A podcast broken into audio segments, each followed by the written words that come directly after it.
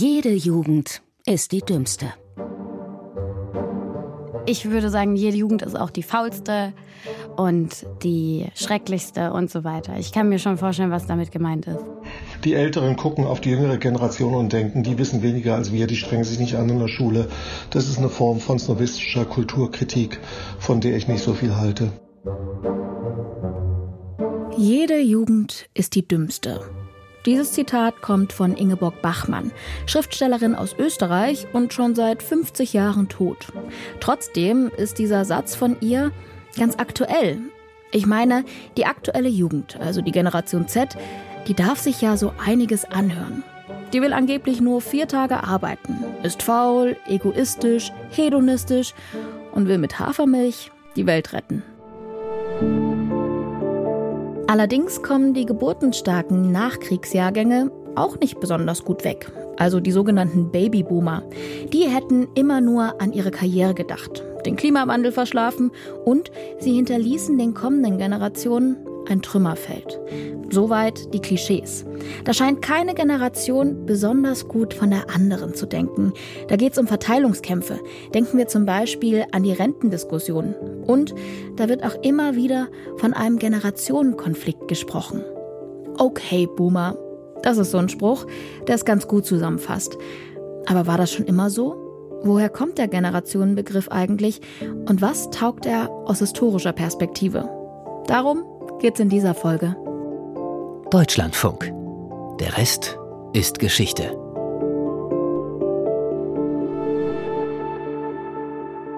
Dieses Mal mit mir, Antran, Jahrgang 1994 und damit gerade noch so Generation Y, auch Millennials genannt.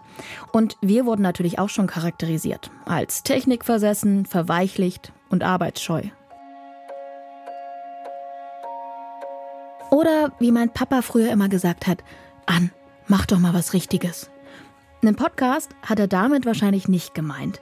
Mittlerweile findet er aber ganz gut, was ich mache, weil ich habe ja auch immer den Rat meiner Mutter befolgt. Die wird nämlich nicht müde zu sagen, an, sei immer schön fleißig. Also, gesagt, getan. Und damit willkommen zu einer neuen Folge Der Rest ist Geschichte. Der Podcast, der jede Woche eine Frage der Zeit aufgreift und Antworten in der Vergangenheit sucht.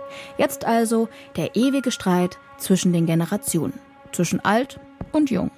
Aber was soll das überhaupt sein? Eine Generation. Dass es einen Unterschied macht, in welcher Zeit man geboren wird, von welchen gesellschaftlichen Trends oder Umwälzungen man gemeinsam mit Gleichaltrigen geprägt wird, das ist natürlich keine neue Idee. Johann Wolfgang von Goethe, der hat zum Beispiel schon Anfang des 19. Jahrhunderts das hier geschrieben. Ein jeder, nur zehn Jahre früher oder später geboren, dürfte, was seine eigene Bildung und Wirkung nach außen betrifft, ein ganz anderer geworden sein. Generation. Das ist ja so ein Wort, das nutzen wir auch im Alltag. Wissenschaftlich betrachtet haben wir diesen Begriff aber vor allem einem Mann zu verdanken, dem Soziologen Karl Mannheim. Karl Mannheim war einer der großen Gründerfiguren der Soziologie der Zwischenkriegszeit. Das sagt Benjamin Ziemann, Historiker in Sheffield in England. Er hat zum Generationenbegriff geforscht und um den zu verstehen, muss man eben auch Karl Mannheim kennen. Sicherlich. Keine Diskussion über die Frage der Generation kommt noch heute ohne den Rückgriff auf Mannheim aus und er ist oft kritisiert worden auch und trotzdem ist er immer noch der wichtigste Referenzpunkt in dieser Diskussion. Das ist die Funktion soziologischer Klassiker, die schreiben Texte, auf die man auch 100 Jahre später noch zurückgreifen kann. Aber wie wurde aus Karl Mannheim nun ein soziologischer Klassiker? Also zuerst. Mannheim, der wird Ende des 19. Jahrhunderts in Budapest in eine jüdische Familie geboren. 1919, mit Mitte 20, da geht er nach Deutschland Erst nach Heidelberg und später nach Frankfurt am Main. Dort wird er Professor für Soziologie. Als die Nazis an die Macht kommen, muss er fliehen, eben wegen seiner jüdischen Wurzeln. Er geht nach England ins Exil und unterrichtet dort unter anderem an der London School of Economics. Kurz nach dem Zweiten Weltkrieg, da stirbt Mannheim im britischen Exil mit gerade einmal 53 Jahren. Doch seine Ideen, die leben bis heute weiter. So auch sein Generationenbegriff. Und selbst wenn man nicht mehr alle Ideen und Prämissen glaubt, die, die diesem Text zugrunde liegen, ist er immer noch anregend zu lesen und stimuliert die Diskussion. Der Text, von dem Ziemann hier spricht, den hat Mannheim schon 1928 in Heidelberg geschrieben. Der Titel Das Problem der Generationen. Das Werk gehört immer noch zum soziologischen Kanon, liest sich aber aus heutiger Sicht ganz schön kompliziert. Beispielgefällig?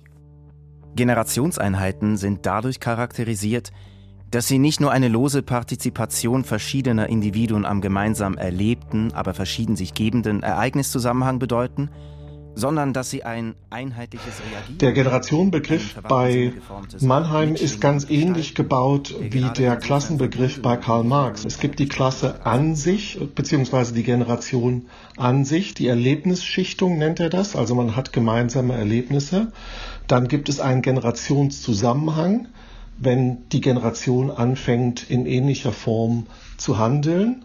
Das wäre dann im Klassenbegriff die Klasse für sich und dann gibt es die Einheit der Generation, wenn verschiedene Gruppen einer Generationskohorte einheitlich reagieren. Das ist dann die Klasse an und für sich im marxistischen Klassenbegriff. Aber was genau war an dieser Idee der Generation oder an diesem Generationsbegriff jetzt so neu, so revolutionär vielleicht auch? Neu daran war, dass er Dinge, die man sonst eher getrennt betrachten würde, zusammengeführt hat, nämlich die Idee der Alterskohorte, dass man also zehn Jahrgänge zusammenfassen kann zu einer Kohorte.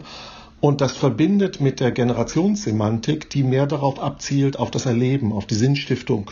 Also quasi biologisches und soziales wird zusammengeführt. Und bei Mannheim steht dann eigentlich die Sinnstiftung diese Sendung einer jeweiligen Generation, die steht dann im Mittelpunkt seines Interesses. Wie viel von Mannheims Generationenbegriff steckt heute noch im Wort Generation? Sicherlich sehr viel, aber wohl inzwischen mehr im außerakademischen Sprachgebrauch als in der Art und Weise, wie in der Geschichtswissenschaft oder auch in der Soziologie die Generation gebraucht wird.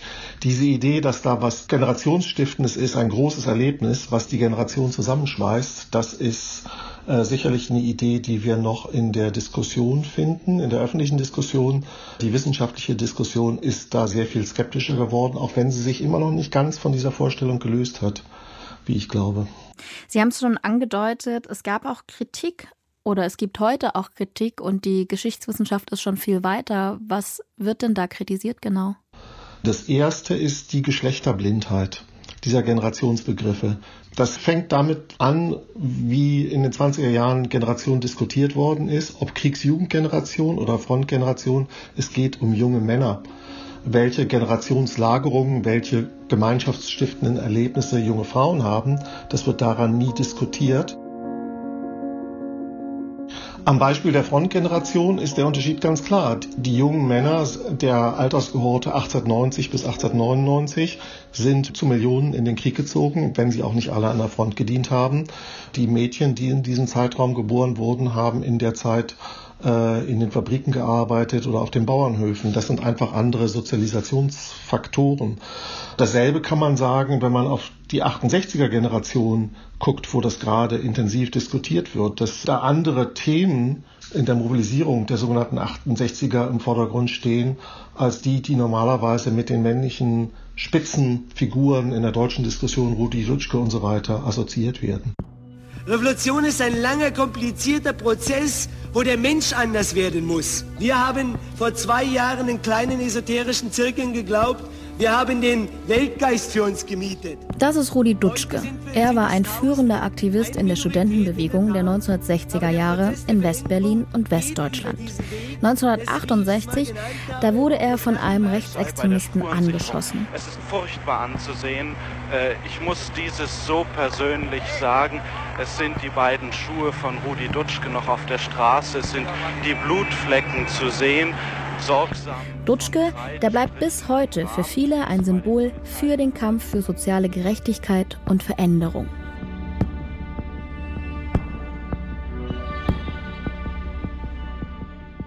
Eigentlich der fundamentale Kritikpunkt an Mannheim wäre, dass also eine bestimmte kollektive Erfahrung Zusammenhalt stiftet, dass die überzogen ist. Das beste Beispiel dafür ist in gewisser Hinsicht immer noch die Frontgeneration von der des Ersten Weltkrieges, von der in der Weimarer Republik alle sprechen, aber die eben trotz angeblich gemeinschaftsstiftender Erlebnisse in viele verschiedene Gruppen äh, auseinanderfällt, wo nicht das Erlebnis der Front selber, sondern die Sozialisation in bestimmten Milieus, in bestimmten Teilgruppen der Gesellschaft entscheidend dafür war, wie Leute aus dem Fronterlebnis rausgekommen sind.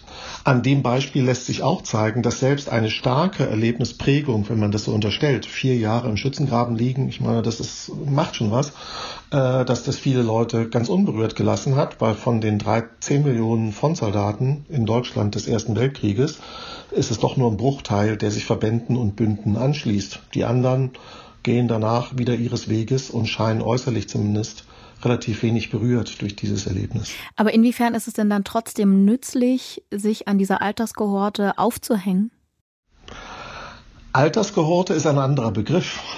Natürlich sind Alterskohorten eine wichtige Kategorie, allein schon deshalb, weil sie, Stichwort Babyboomer, in unterschiedlichen Mengen in die Gesellschaft hineinkommen und damit unterschiedliche Probleme und Folgen ähm, sowohl antreffen als auch auslösen. Also rein quantitativ und qualitativ?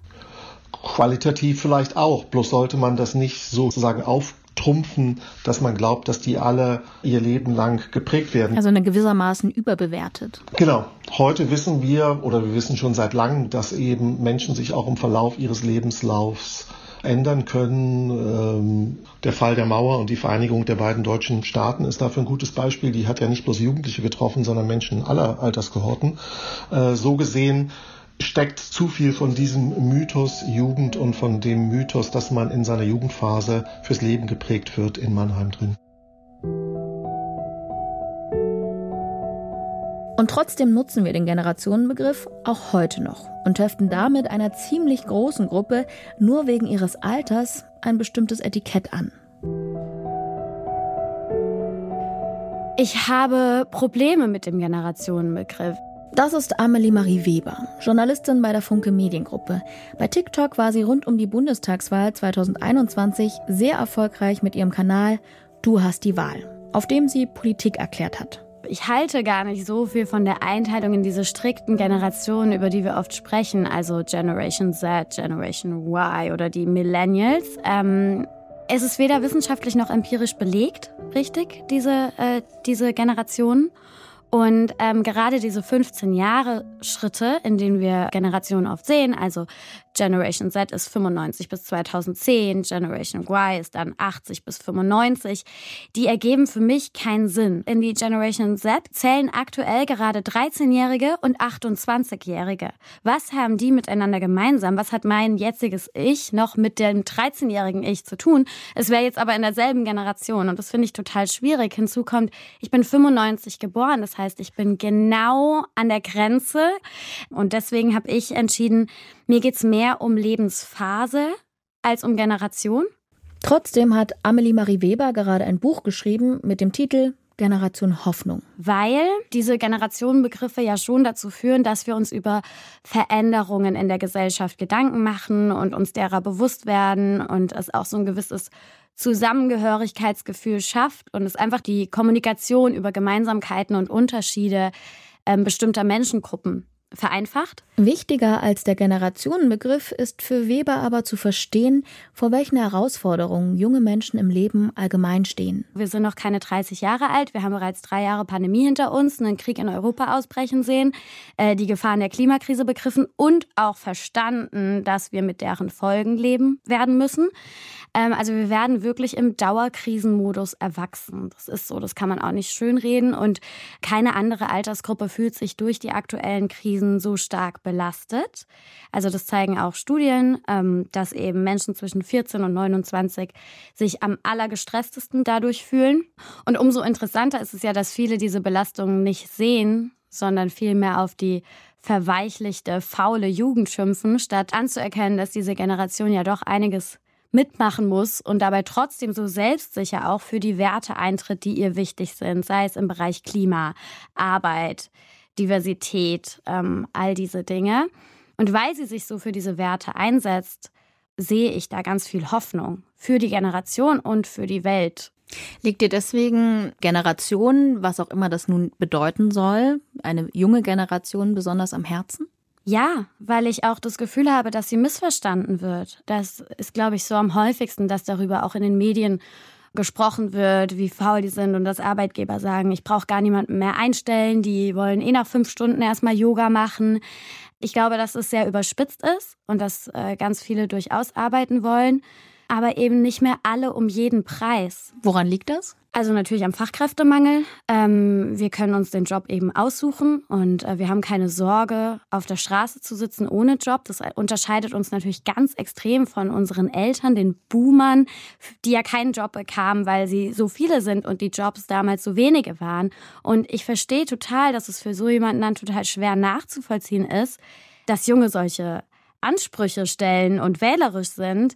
Also man fragt sich natürlich, warum soll ich mich kaputt arbeiten, wenn es mir dann nicht mal besser geht als meinen Eltern. Also es ist ja so ein bisschen so ein Grundversprechen des kapitalistischen Systems. Wenn ich nur ganz viel arbeite, dann wird es mir irgendwann besser gehen und der Generation nach mir auch. Und mein Vertrauen an dieses Grundversprechen ist gebrochen. Ich glaube da nicht mehr dran. Ich weiß nicht, wie ich mir jetzt in meinen 30ern ähm, ein Haus leisten sollte. Und meine Eltern konnten das mit einfachen Jobs. Und natürlich fragt man sich dann, warum soll ich mich so kaputt arbeiten, wenn vielleicht die Welt sowieso bald nicht mehr ein, kein lebenswerter Ort mehr ist, ich mir kein Haus leisten kann und ich kaputt gehe. Also man hat ja auch an den Eltern dann gesehen, so eine Burnout-Generation, was es mit Menschen macht, wenn sie sich so verausgaben. Und junge Menschen sagen halt, nö, wozu? Und da machen wir nicht mit. Und ich glaube, dass diese Ansprüche, die sie haben und die Werte, für die sie sich einsetzen, am Ende äh, nichts anderes sind als eigentlich die Wünsche, die unsere Eltern auch schon gehabt hätten. Sie haben sie nur nicht artikulieren können und konnten sich nicht leisten, dafür einzutreten. Und von daher glaube ich, dass wenn junge Menschen sich da ähm, weiter so stark einsetzen, die Arbeitswelt eine bessere werden kann. Und zwar auch für diejenigen, die jetzt auf die faule Jugend schimpfen. Es gibt natürlich noch andere Zuschreibungen, die werden oft als Instrument genutzt, um Entwicklungen in der Geschichte zu erklären. Zum Beispiel Helmut Schelsky, auch ein Soziologe, der hat in den 1950er Jahren von der skeptischen Generation gesprochen. Das ist ein berühmter Generationenbegriff in der jungen Bundesrepublik nach dem Zweiten Weltkrieg. Und Schelsky, der hat damit die Jahrgänge gemeint, die den Nationalsozialismus und den Zweiten Weltkrieg noch miterlebt haben. Historiker Benjamin Ziemann erklärt das so. Die Idee war, dass die, die sehr stark in ihrer Jugend dem Nationalsozialismus und seiner Propaganda ausgesetzt waren, dass die in der Nachkriegszeit zu einer skeptischen Haltung finden, also sich von Ideologien, vor allem Nationalismus und Militarismus, ähm, distanzieren können und damit in der Lage sind, quasi die deutsche Gesellschaft neu zu erfinden, Traditionen abbrechen zu lassen, sich dem Westen zuzuwenden und seinen intellektuellen Traditionen. Das wird vor allem in der Intellectual History, also der Geschichte der Intellektuellen in der Bundesrepublik, heute viel benutzt, dieser Begriff, um die Generation von Habermas und anderen zu beschreiben, die dann führend geworden ist für die intellektuelle Innenausstattung der Bundesrepublik. Helmut Schelsky, der hat über die skeptische Generation selbst mal geschrieben. Die in Kriegs- und Nachkriegszeit erfahrene Not und Gefährdung der eigenen Familie durch Flucht, Ausbombung, Deklassierung, Besitzverlust, Wohnungsschwierigkeiten, Schul- und Ausbildungsschwierigkeiten oder gar durch den Verlust der Eltern oder eines Elternteils haben einen sehr großen Teil der gegenwärtigen Jugendgeneration frühzeitig in die Lage versetzt, für den Aufbau und die Stabilisierung ihres privaten Daseins Verantwortung oder Mitverantwortung übernehmen zu müssen.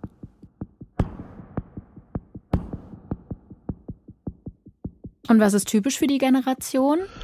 Ein Realitätssinn im weitesten Sinne, wozu auch gehört, dass man eben soziologisch tätig wird, und zwar empirisch, nicht mehr so hochtrabend idealistisch und eine Anerkennung demokratischer Grundhaltungen.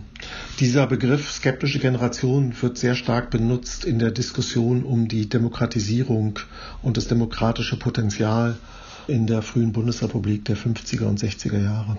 Also inwiefern, dass es ein besonders hohes Potenzial war? Ja, genau.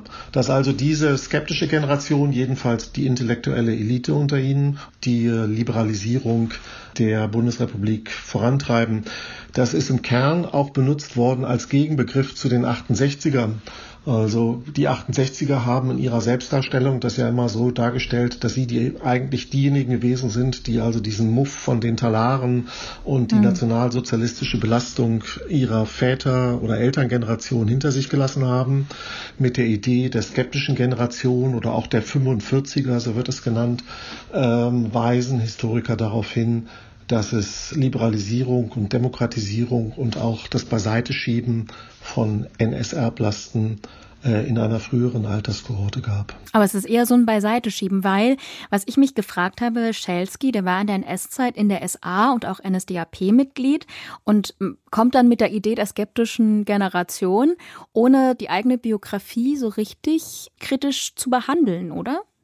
Das ist richtig. Diese Form von autobiografischer Selbstkritik war sicherlich nicht die große Stärke der skeptischen Generation. Äh, viele in dieser Generation sind NSDAP-Mitglieder gewesen. Viele sind es noch kurz vorm Ende des Krieges als 18-Jährige äh, geworden. Günter Grass, da wissen wir das ja. Es geht nicht so sehr eben um die autobiografische Aufarbeitung, sondern es geht um die Erneuerung der Gesellschaft eigentlich und auch ihrer Institutionen. Zur skeptischen Generation haben auch die sogenannten Flakhelfer gehört. Die sind so zwischen 1926 und 28 geboren. Flakhelfer hat man die Schüler genannt, die von 1943 an klassenweise zur Luftabwehr abkommandiert wurden. Zuerst vor allem Jungen, später auch Mädchen. Die waren einerseits alt genug, um den Nationalsozialismus mitzuerleben, also von ihm ideologisch indoktriniert zu werden, denken wir etwa an die Hitlerjugend. Andererseits waren sie zu jung für politische Entscheidungen, die sie später hätten bereuen können. Den Flakhelfern wurde auch oft nachgesagt, dass sie sich nicht mit der Nazi-Vergangenheit beschäftigen wollten, dass sie ihre Eltern ganz im Gegenteil damit in Ruhe ließen und lieber den Mantel des Schweigens um das Geschehene legten.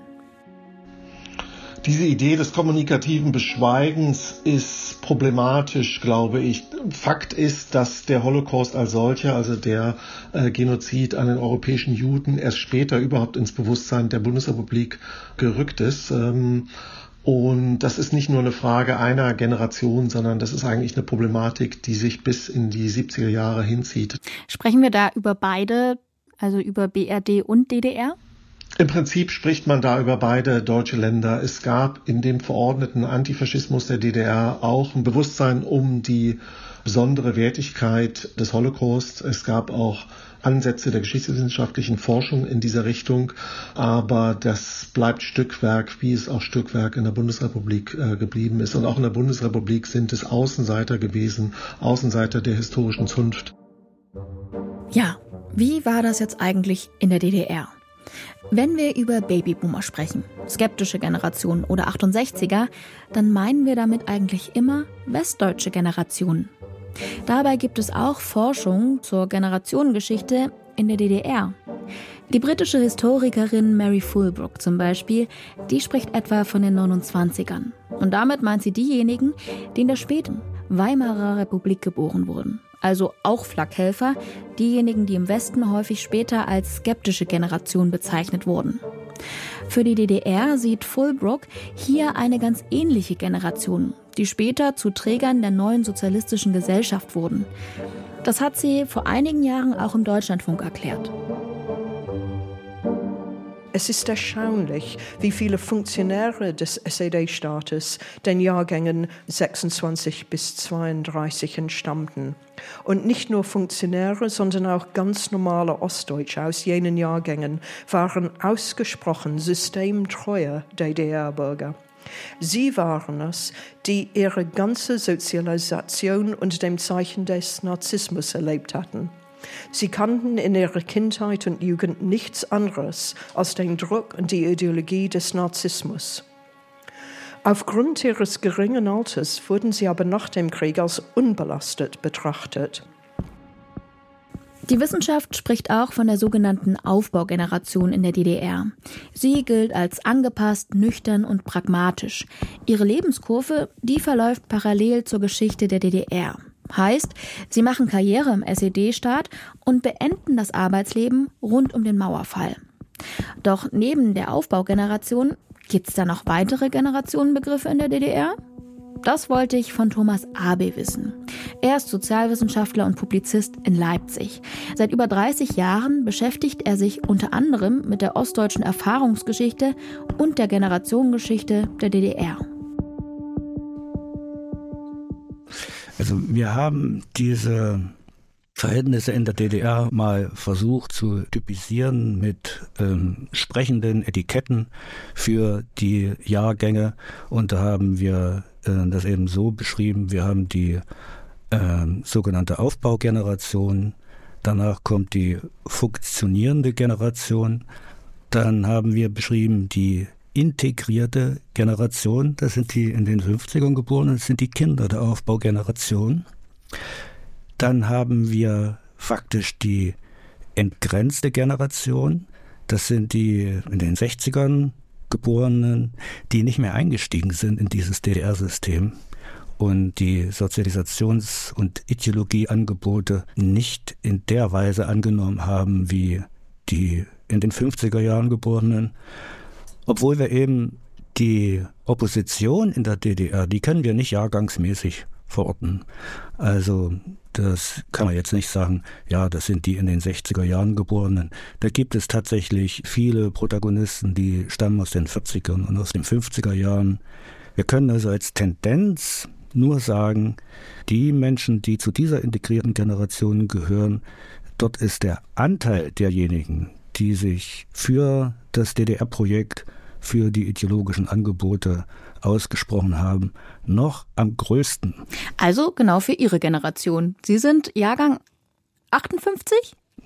Richtig. Richtig? Ja, ich Hab bin Jahrgang richtig gemerkt. 58. Und können Sie sich mit der integrierten Generation identifizieren? Was haben Sie mit der zu tun? Ja, das ähm, trifft es ganz gut. die integrierte Generation ist ja eine Generation, die ihr politisches Bewusstsein begann. Da hat die Mauer schon gestanden. Die Würfel waren gefallen für die DDR. Die DDR war konsolidiert. Die Angehörigen dieser integrierten Generation wurden von der ersten Generation der sozialistischen Lehrerschaft, die die DDR nun selber ausgebildet hatte, unterrichtet. Und man muss auch Folgendes sagen, als die Angehörigen dieser integrierten Generationen ihr politisches Bewusstsein entwickelten, war der Sozialismus und die, ich nenne jetzt mal ein Terminus aus der DDR, die nationalen Befreiungsbewegungen, die antiimperialistischen Bewegungen global tatsächlich auf dem Vormarsch. Das heißt, die Erzählung, unter der die Angehörigen der integrierten Generation aufgewachsen sind, die sagt, es ist gesetzmäßig, dass der Sozialismus siegen wird und der Kapitalismus wird zusammenbrechen, die schien in diesem historischen Moment, wo diese Jahrgänge sozialisiert wurden, tatsächlich aufzugehen. Thomas Aber hat sich zwar mit dem Generationenbegriff beschäftigt und dazu geforscht, doch auch er sieht die Generation als gesellschaftliche oder soziologische Kategorie kritisch.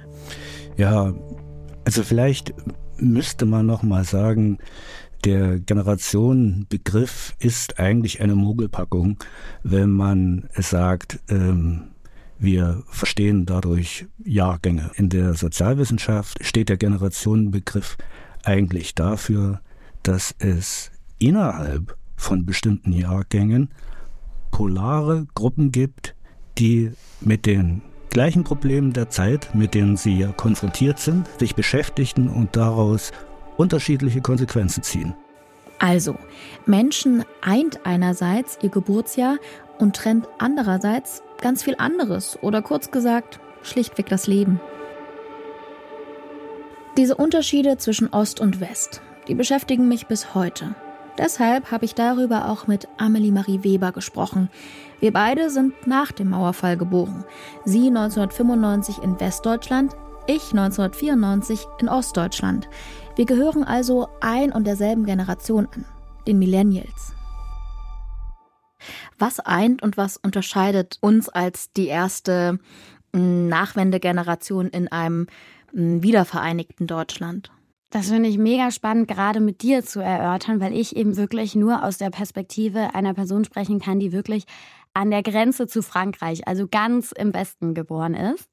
Ich fahre heute täglich in Berlin mit dem Fahrrad über diese Grenze, die früher die Mauer war.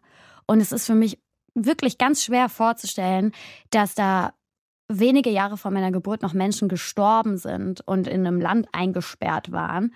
Und äh, für mich ist die Teilung Deutschlands sehr, sehr weit weg. Und da kann ich auch wirklich für meine Freundinnen und Freunde sprechen. Spielt auch so in unserem Wahrnehmen kaum mehr eine Rolle, obgleich mir natürlich äh, bewusst ist, dass es politische, kulturelle und sozioökonomische Unterschiede nach wie vor zwischen Ost und West gibt und ja dann auch zwischen jungen Menschen aus Ost und West. Im Großen und Ganzen ist es für mich sehr weit weg und führt ja zum Beispiel auch dazu, dass Freiheit für unsere Generation sehr, sehr selbstverständlich scheint. Eine andere Dimension ist, ne? Ja, also im Vergleich zu Menschen, die sich wirklich an diesen Unfreiheitsstaat erinnern können oder sogar dort gelebt haben. Kann ich verstehen und sehe ich gleichzeitig ganz anders. Für mich ist die Zeit eines geteilten Deutschlands auch ganz weit weg zum Glück, aber die Unterschiede zwischen Ost und West, die sind für mich trotzdem allgegenwärtig.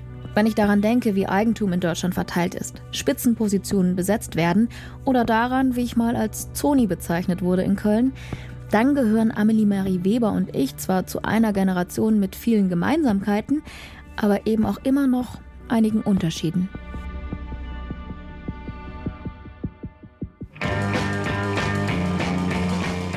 Aber nochmal zurück in die alte Bundesrepublik und zu der wohl berühmtesten Generation, den 68ern.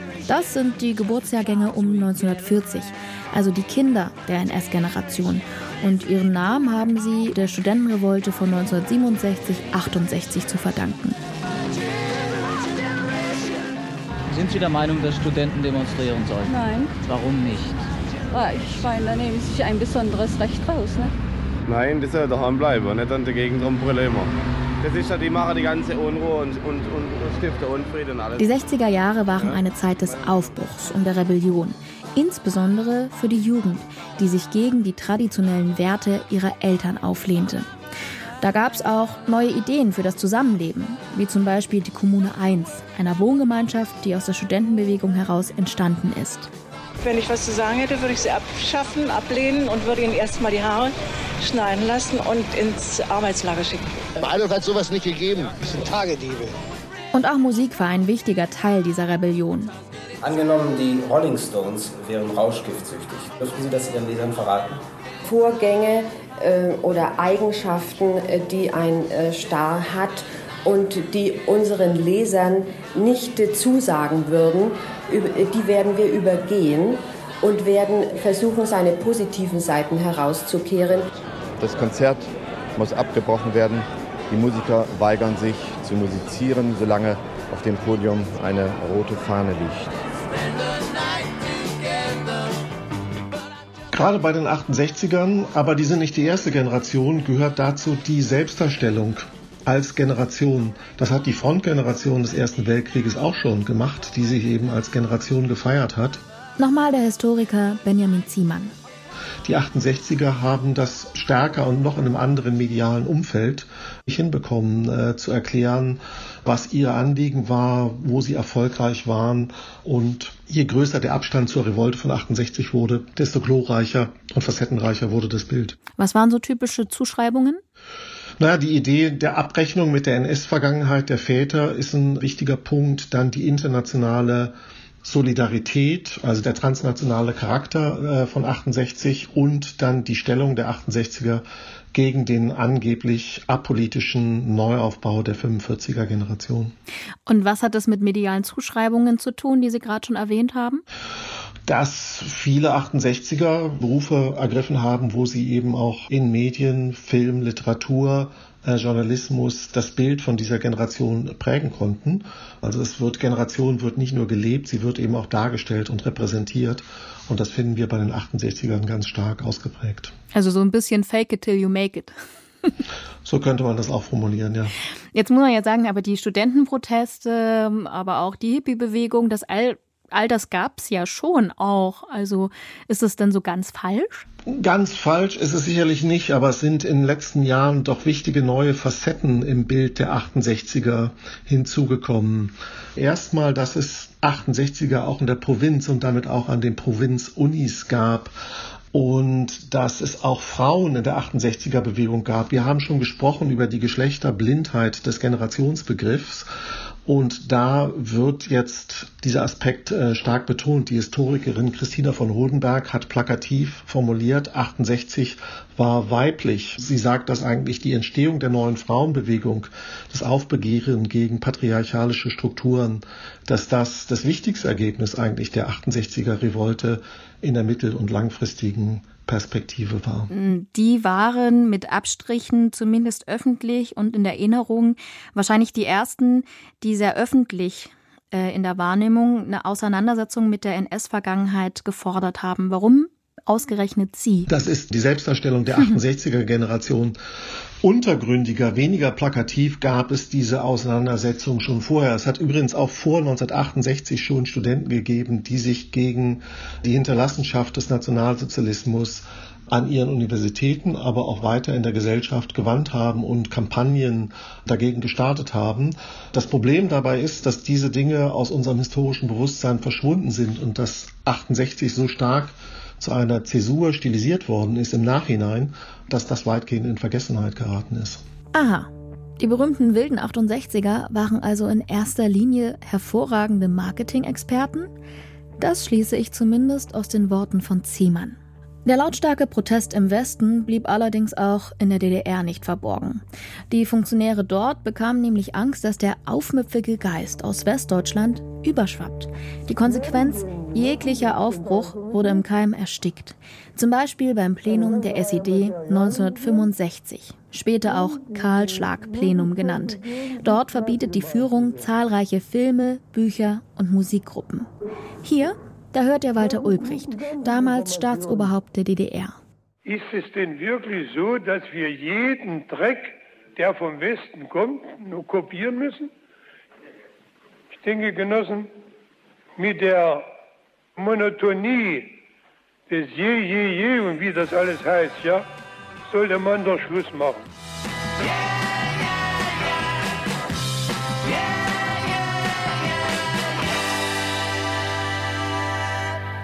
Heute, da wird ja viel über die sogenannten Boomer gesprochen. Gemeint sind die besonders geburtenstarken Jahrgänge ab Mitte der 50er Jahre bis etwa 1964. Übrigens sowohl in der DDR als auch in der Bundesrepublik. Danach hat die Anti-Baby-Pille für den sogenannten Pillenknick gesorgt. Die Boomer haben allerdings keinen allzu guten Ruf. Sie seien zu ignorant, spießig und hätten den Klimawandel verschlafen. Habe ich ja am Anfang schon erwähnt. Und Influencer Julian Bam, der fasst das so zusammen.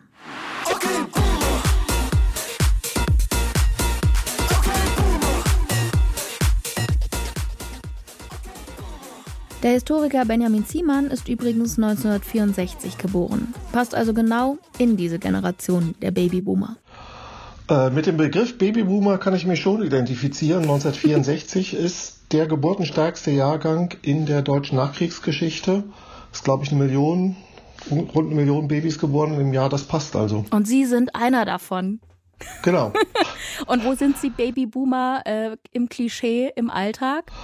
Das weiß ich nicht, weil ich nicht weiß, was die Klischees sind, die dazugehören um ein paar versöhnlichere Töne anzuschlagen. Was können denn Boomer, Millennials, Gen Z und alle Generationen dazwischen voneinander lernen? Das habe ich die Journalistin Amelie Marie Weber gefragt. Also von der jüngeren Generation kann man, glaube ich, wirklich diese Achtsamkeit lernen, dieses auf sich selbst achten, auf die Umwelt achten, auch darauf achten, dass man sich anderen gegenüber respektvoll oder tolerant verhält. Da sind wir ja schon wirklich sehr, sehr sensibel, würde ich sagen. Während ähm, ältere Menschen, nehmen wir die Boomer, ja schon so einen gewissen Lebensstandard jetzt erreicht haben und äh, sich so ein bisschen gemütlich gemacht haben in ihrem Leben normalerweise. Und dann ist es auch gemütlicher, eine Krise auszuhalten sozusagen.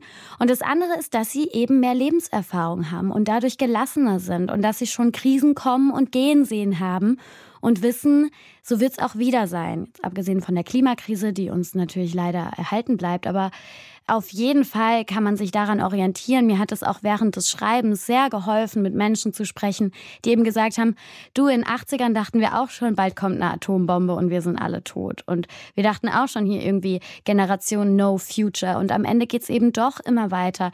Denken wir an den Mauerfall, denken wir noch früher an die Nachkriegsgeneration es geht immer weiter und ich glaube, je mehr Krisen man überwunden hat, desto gelassener wird man auch. Und da tut es auf jeden Fall gut, sich mit den Menschen auszutauschen und da ein bisschen was äh, von der Gelassenheit abzukriegen.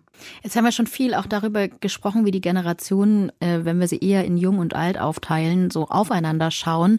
Findest du, da gibt es einen Generationenkonflikt oder ist der einfach nur konstruiert? Also diese Jugend in Deutschland Studie äh, sagt, dass es diesen großen Generationenkonflikt nicht gibt, dass man sich in den meisten Werten und Tugenden sehr einig ist. Ähm, ich glaube, was Potenzial für einen Konflikt birgt, ist so, wenn so wirklich Gräben entstehen. Das sehe ich gerade nicht so richtig. Aber es könnte zum Beispiel Altersarmut werden und Rente und so weiter. In Frankreich wird ja schon viel mehr von jungen Menschen zum Beispiel auch für die Rente äh, protestiert und demonstriert. Das sehe ich bei uns eben noch nicht so, aber das bedeutet nicht, dass es nicht so kommen wird. Bei anderen Dingen, wie zum Beispiel Klimafragen, Krieg und so weiter, sind sich gerade die Generationen eher einig, sagen Studien. Wenn ich Amelie Marie Weber so zuhöre, denke ich, am Ende sind es ganz andere Dinge, die uns einen oder trennen, die Einstellungen und Interessen ausmachen. Dabei ist es gar nicht so entscheidend, wann man geboren ist. Ist der Generationenbegriff also mittlerweile einfach für die Tonne, Benjamin Ziemann? Nein, das heißt es nicht. Man kann Generation als einen Selbstbeschreibungsbegriff verstehen, den man benutzen kann, um gesellschaftliche Phänomene zuzuspitzen und plakativ zu benennen. Man kann ihn aber auch analytisch als Suchbegriff verstehen. Man fängt an mit einer Generation und fragt dann, was heißt es eigentlich, was steckt wirklich dahinter, äh, wie sieht das aus, wenn man genauer hinschaut. Dann kann es helfen, Menschen aufgrund ihres Alters zu vergleichen. Welchen Analysewert das Alter, der Generationenbegriff, darüber hinaus hat, da würde ich nach dieser Folge ein großes Fragezeichen setzen. Der Generationenbegriff ist eben eine krasse Verallgemeinerung. Und vielleicht wird so mancher Konflikt zwischen den Generationen auch einfach konstruiert, weil es so schmissig klingt. Vor allem für Medien. In der nächsten Folge widmet sich Jörg Biesler dem Mythos Deutscher Wald. Früher gefährlich, heute gefährdet. Und es gab also viele Förster, die also extra untersuchen wollten, wie war der Wald bei mir zur Römerzeit zusammengesetzt und so pflanze ich ihn jetzt wieder, weil er dann natürlich ist. Ich freue mich, wenn ihr auch dann wieder reinhört oder ihr einen netten Kommentar oder eine Bewertung hinterlasst, wenn euch diese Folge gefallen hat. Für Kritik, Lob und Anregungen steht unser Postfach offen. Schreibt uns einfach eine Mail an der Rest ist Geschichte deutschlandfunk.de. Ich bedanke mich an dieser Stelle bei Benjamin Ziemann, Amelie Marie Weber und Thomas Abe für ihre Expertise. Monika Dittrich für Recherche und Redaktion dieser Folge und bei Robert Hausburg für Produktion und Regie. Ich bin Antran, bis zum nächsten Mal. Und falls ihr nicht genug bekommen könnt von Geschichte, dann habe ich noch einen besonderen Hörtipp für euch.